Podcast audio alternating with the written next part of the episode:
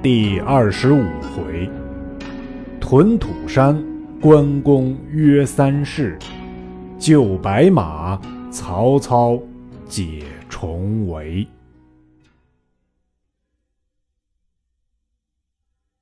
却说程昱献计曰：“云长有万人之敌，非智谋不能取之。”今可急差刘备手下投降之兵入下邳见关公，只说是逃回的，伏于城中为内应，却引关公出战，诈败杨叔，诱入他处，以精兵截其归路，然后说之可也。操听其谋，即令徐州降兵数十，径投下邳来降关公。关公以为救兵，留而不疑。次日，夏侯惇为先锋，领兵五千来搦战。关公不出，敦即使人于城下辱骂。关公大怒，引三千人马出城，与夏侯惇交战。约战十余合，敦拨回马走。关公赶来，敦且战且走。关公约赶二十里，恐下邳有失，提兵便回。只听得一声炮响，左有徐晃，右有许褚，两队军截住去路。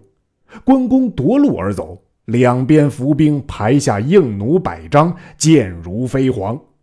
关公不得过，勒兵再回。徐晃、许褚接住交战。关公奋力杀退二人，引军欲回下邳。夏侯惇又截住厮杀。公战至日晚，无路可归，只得到一座土山，引兵屯于山头，权且少歇。曹兵团团将土山围住。关公于山上遥望下邳城中火光冲天。却是那诈降兵卒偷开城门，曹操自提大军杀入城中，只叫举火以获关公之心。关公见下邳火起，心中惊慌，连夜几番冲下山来，皆被乱箭射回。挨到天晓，再欲整顿下山冲突，忽见一人跑马上山来，视之，乃张辽也。关公迎谓曰：“文远欲来相敌也。”辽曰：“非也，想故人旧日之情，特来相见。”遂弃刀下马，与关公叙礼毕，坐于山顶。公曰：“文远莫非睡关某乎？”辽曰：“不然，昔日蒙兄救弟，今日。”弟安得不救兄？公曰：“然则文远将欲助我乎？”辽曰：“亦非也。”公曰：“既不助我，来此何干？”辽曰：“玄德不知存亡，翼德未知生死。昨夜曹公已破下邳，军民尽无伤害。”差人护卫玄德家眷，不许惊扰。如此相待，弟特来报兄。关公怒曰：“此言特睡我也！吾今虽处绝地，视死如归。汝当速去，吾即下山迎战。”张辽大笑曰：“兄此言岂不为天下笑乎？”公曰。吾仗忠义而死，安得为天下笑？辽曰：“兄今即死，其罪有三。”公曰：“如且说我哪三罪？”辽曰：“当初刘使君与兄结义之时，视同生死；今使君方败，而兄即战死，倘使君复出，欲求兄相助。”而不可复得，岂不负当年之盟誓乎？其罪一也。刘使君以家眷托付于兄，兄今战死，二夫人无所依赖，父却使君依托之重，其罪二也。兄武艺超群，兼通经史，不思共使君匡扶汉室，图欲赴汤蹈火，以成匹夫之勇，安得为义？其罪三也。兄有此三罪，弟不得不告。”公沉吟曰：“汝说我有三罪，欲我如何？”辽曰：“今四面皆曹公之兵，兄若不降，则必死，徒死无益。不若且降曹公，却打听刘使君音信，如知何处，即往投之。一者可以保二夫人，二者不背桃园之约，三者可留有用之身。有此三变，兄宜降之。”公曰。雄言三变，吾有三约。若丞相能从，我即当卸甲；如其不允，吾宁受三罪而死。辽曰：“丞相宽宏大量，何所不容？愿闻三事。”公曰：“一者，吾与皇叔涉事，共扶汉室。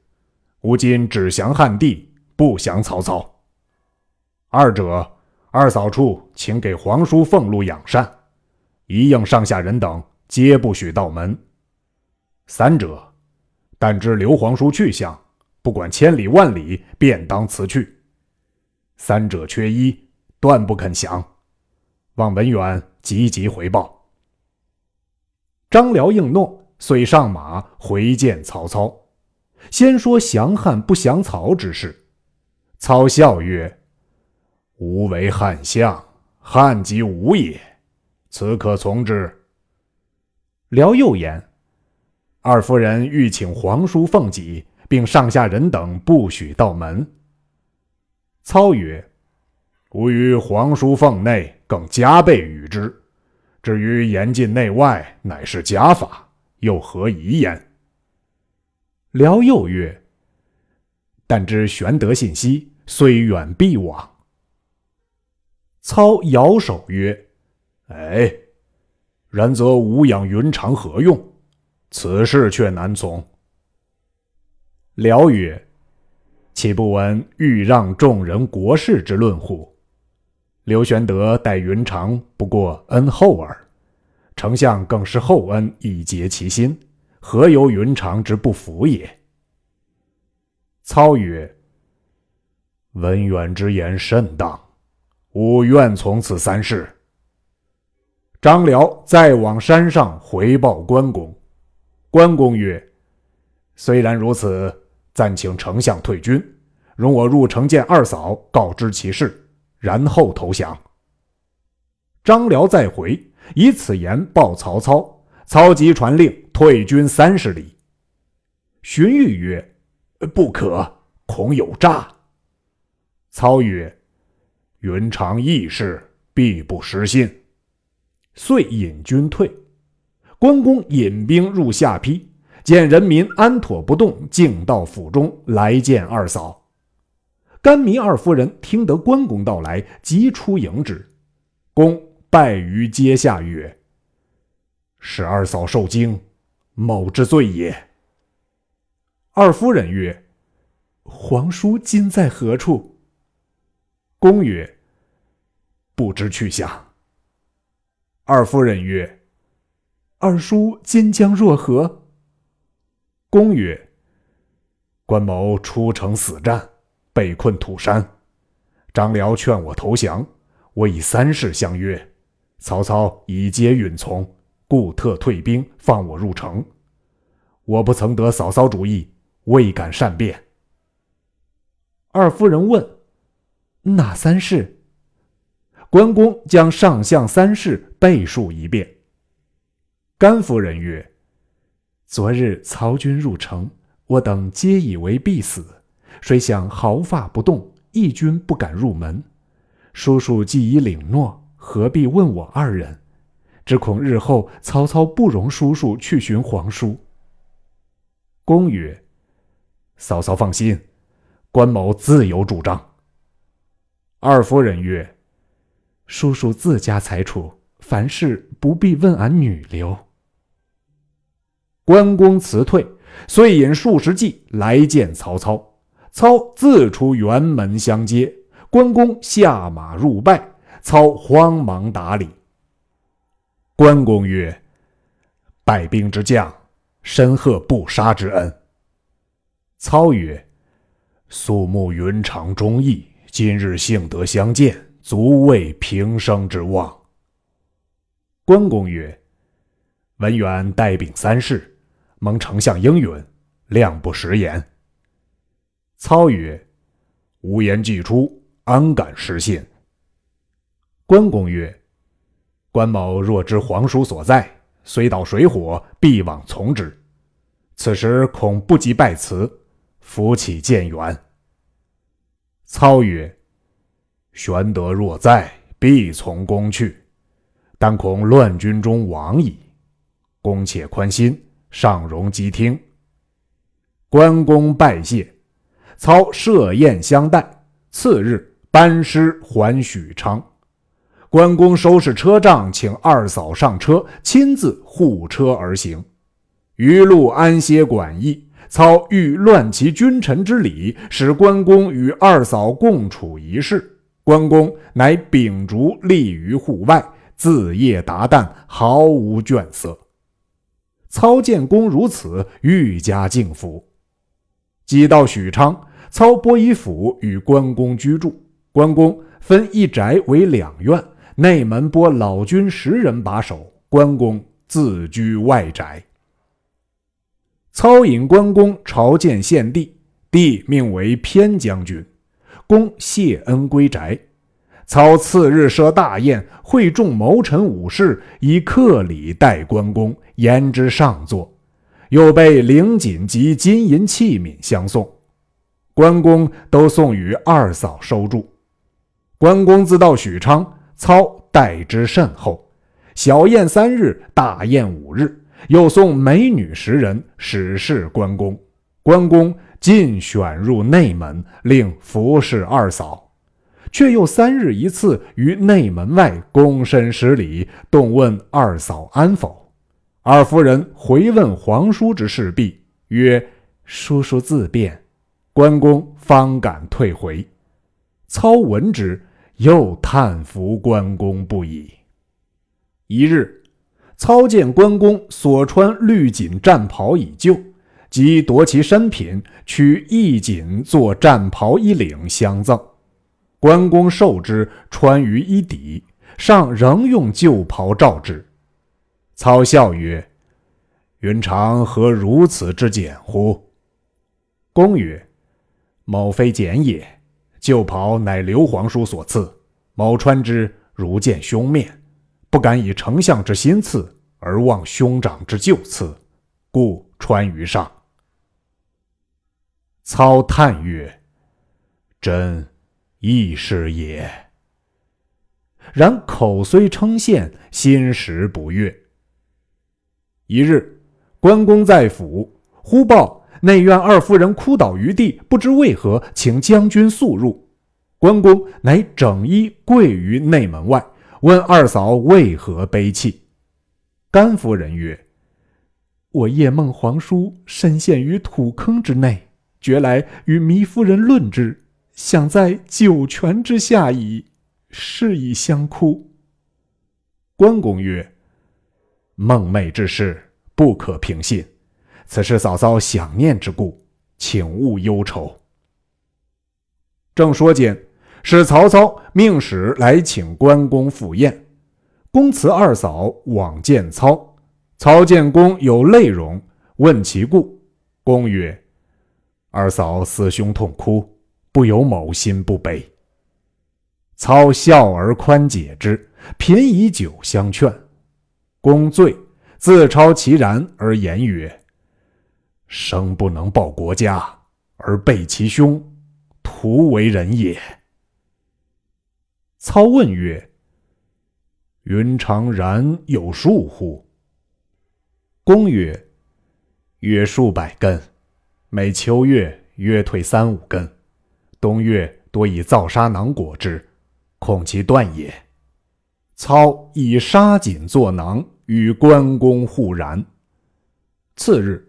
早朝见帝，帝见关公一纱锦囊垂于胸次，帝问之，关公奏曰：“臣然颇长，丞相赐囊助之。”帝令当殿披服，过于其父。帝曰：“朕美髯公也。”因此人皆呼为美髯公。忽一日，操请关公宴，临散，送公出府。见公马瘦，操曰：“公马因何而瘦？”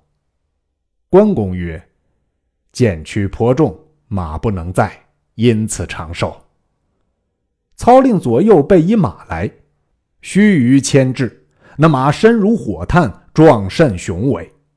操指曰：“公识此马否？”公曰：“莫非吕布所骑赤兔马乎？”操曰：“然也。”遂并安配送与关公。关公再拜称谢。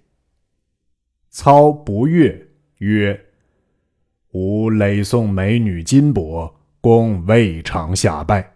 今吾赠马，乃喜而再拜，何见人而贵处也？”关公曰：“吾知此马日行千里，今幸得之。”若知兄长下落，可一日而见面矣。操愕然而悔。关公辞去。后人有诗叹曰：“威倾三国祝英豪，一宅分居意气高。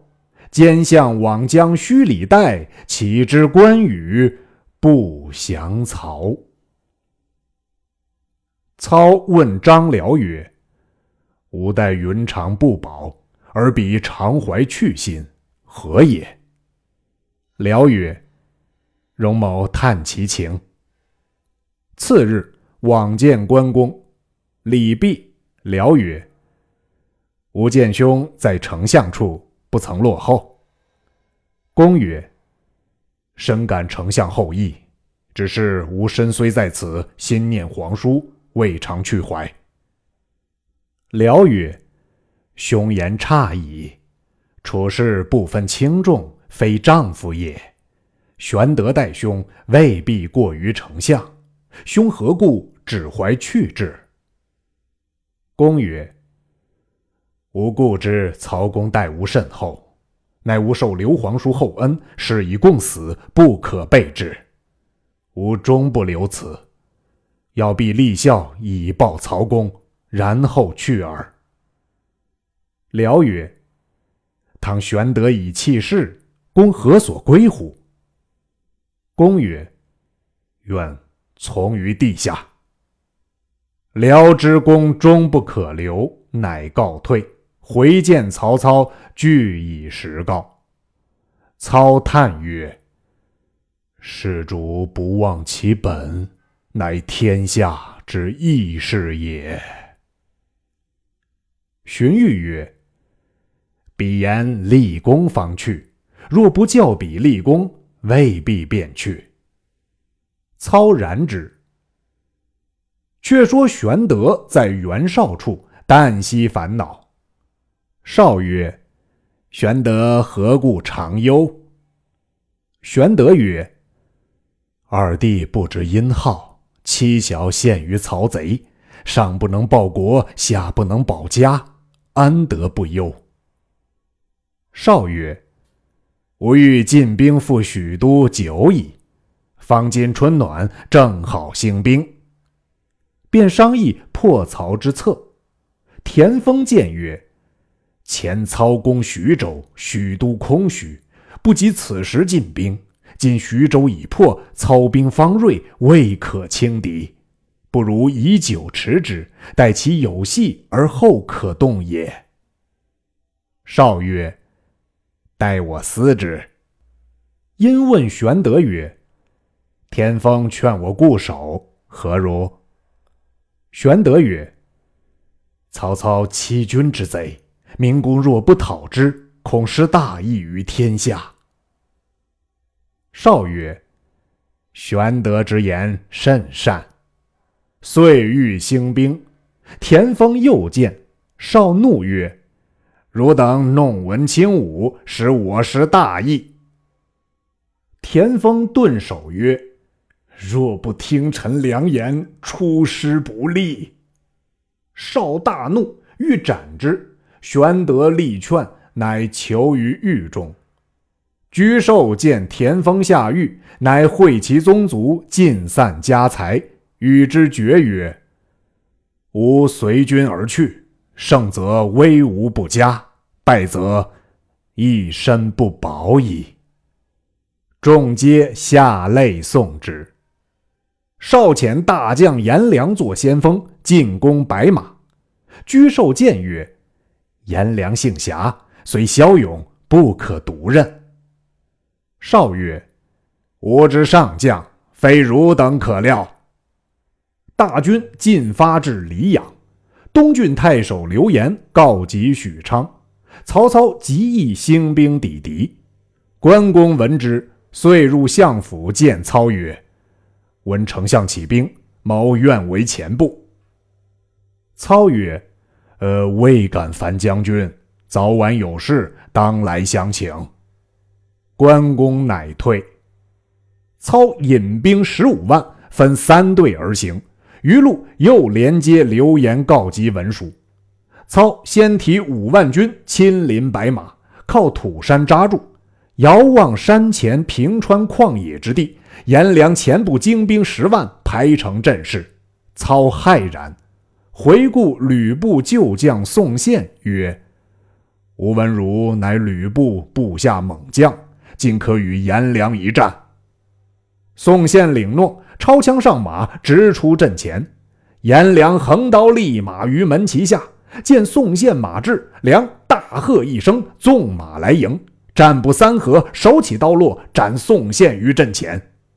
曹操大惊曰：“真勇将也！”魏续曰：“杀我同伴，愿去报仇。”操许之，续上马持矛，径出阵前，大骂颜良。良更不答话，交马一合，照头一刀，劈魏续于马下。操曰：今谁敢当之？